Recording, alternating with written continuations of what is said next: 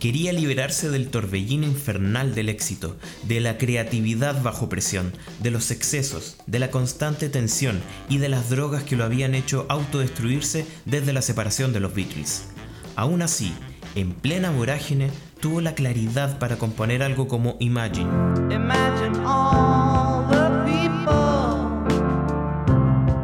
En 1975, John Lennon dijo basta. Lanza su conocida versión de Stand By Me e inicia un retiro por cinco años de la vida pública.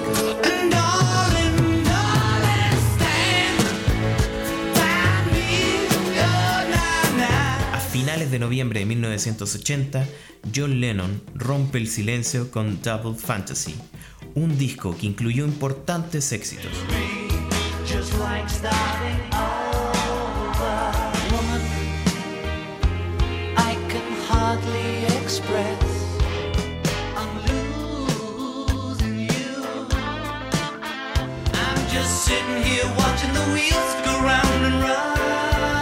Sin embargo, 21 días después, todo cambió.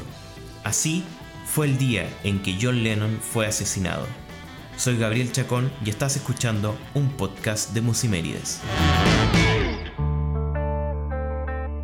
Un 9 de octubre de 1975 nace Sean, único hijo de la unión entre John y Yoko, y el segundo hijo de Lennon. Con su nacimiento, John Lennon descubre el rol de padre, ese rol que había rechazado jugar con su primer hijo, Julian. John, además, descubre el amor de una familia que había conocido muy poco en su juventud.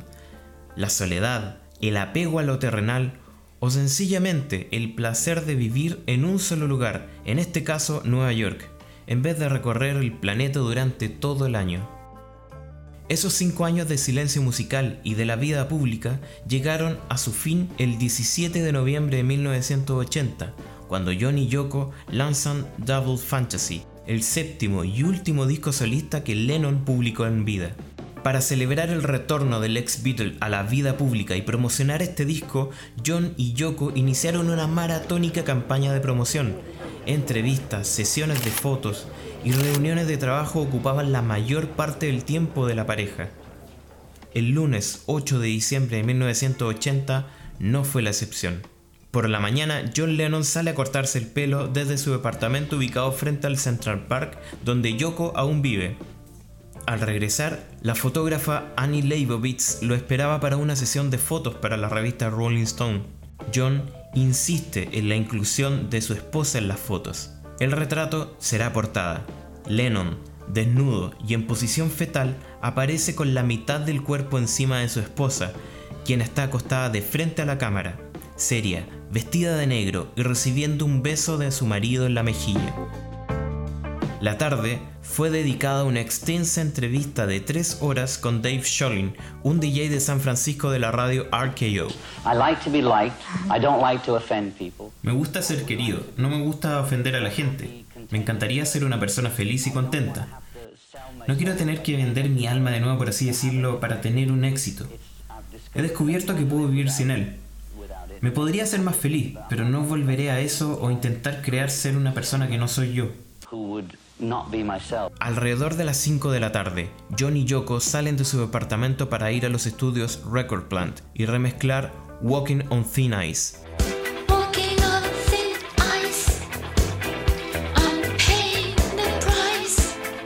En la entrada, y como era habitual, decenas de fanáticos y curiosos lo esperan.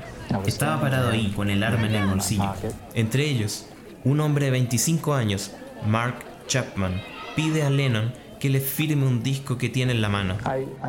Estaba enfrente de John Lennon en ese momento y le dije, John, ¿me firmarías el disco? Y me dijo, claro. John se detiene y escribe su nombre y el año sobre la carátula del recién publicado Double Fantasy. Ese momento queda inmortalizado por la fotografía de Paul Goresh, otro fanático que estaba en el lugar. Me miró y me dijo, ¿eso es todo? ¿Quieres algo más? Y sentí que en ese momento, e incluso ahora, él sabía algo, de manera subconsciente, que estaba mirando los ojos de la persona que lo iba a matar. Horas más tarde, justo antes de las 11 pm, John y Yoko llegan a su casa. Yo estaba sentado en el arco de entrada del edificio Dakota. Estaba oscuro y había viento. Al salir del auto, Lennon es abordado por Chapman, quien esperaba su regreso desde hacía horas. Me miró y creo que me reconoció como diciendo, acá está el tipo al que le firmé el disco antes. Él le grita y luego dispara cinco veces con una pistola de mano, impactando al ex Beatle con cuatro de estas balas.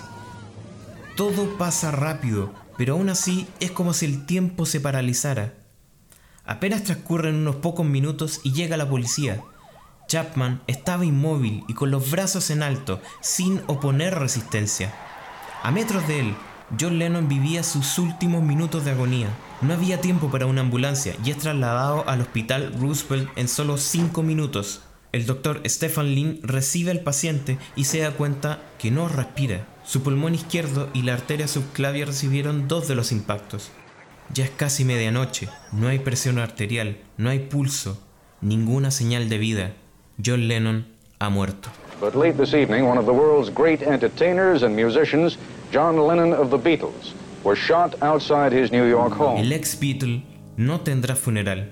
Su cuerpo será incinerado y sus cenizas esparcidas.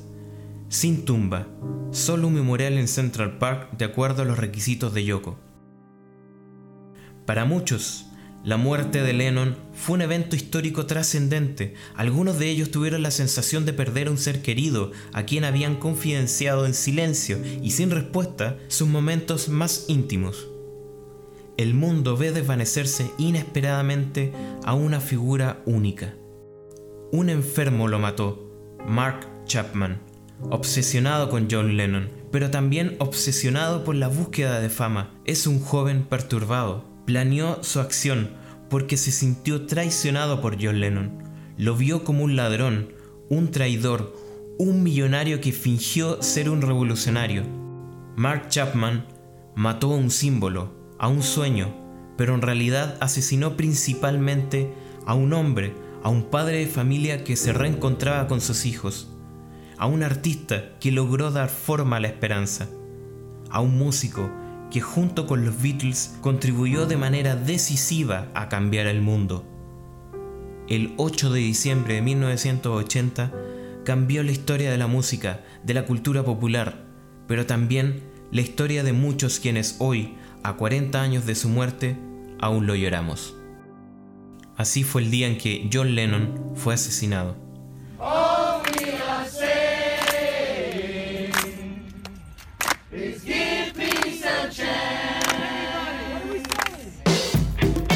Soy Gabriel Chacón y escuchaste hoy Un Día en la Historia, un podcast de Musimeries. Recuerda seguirnos en Twitter, Facebook, Instagram y lógicamente Spotify.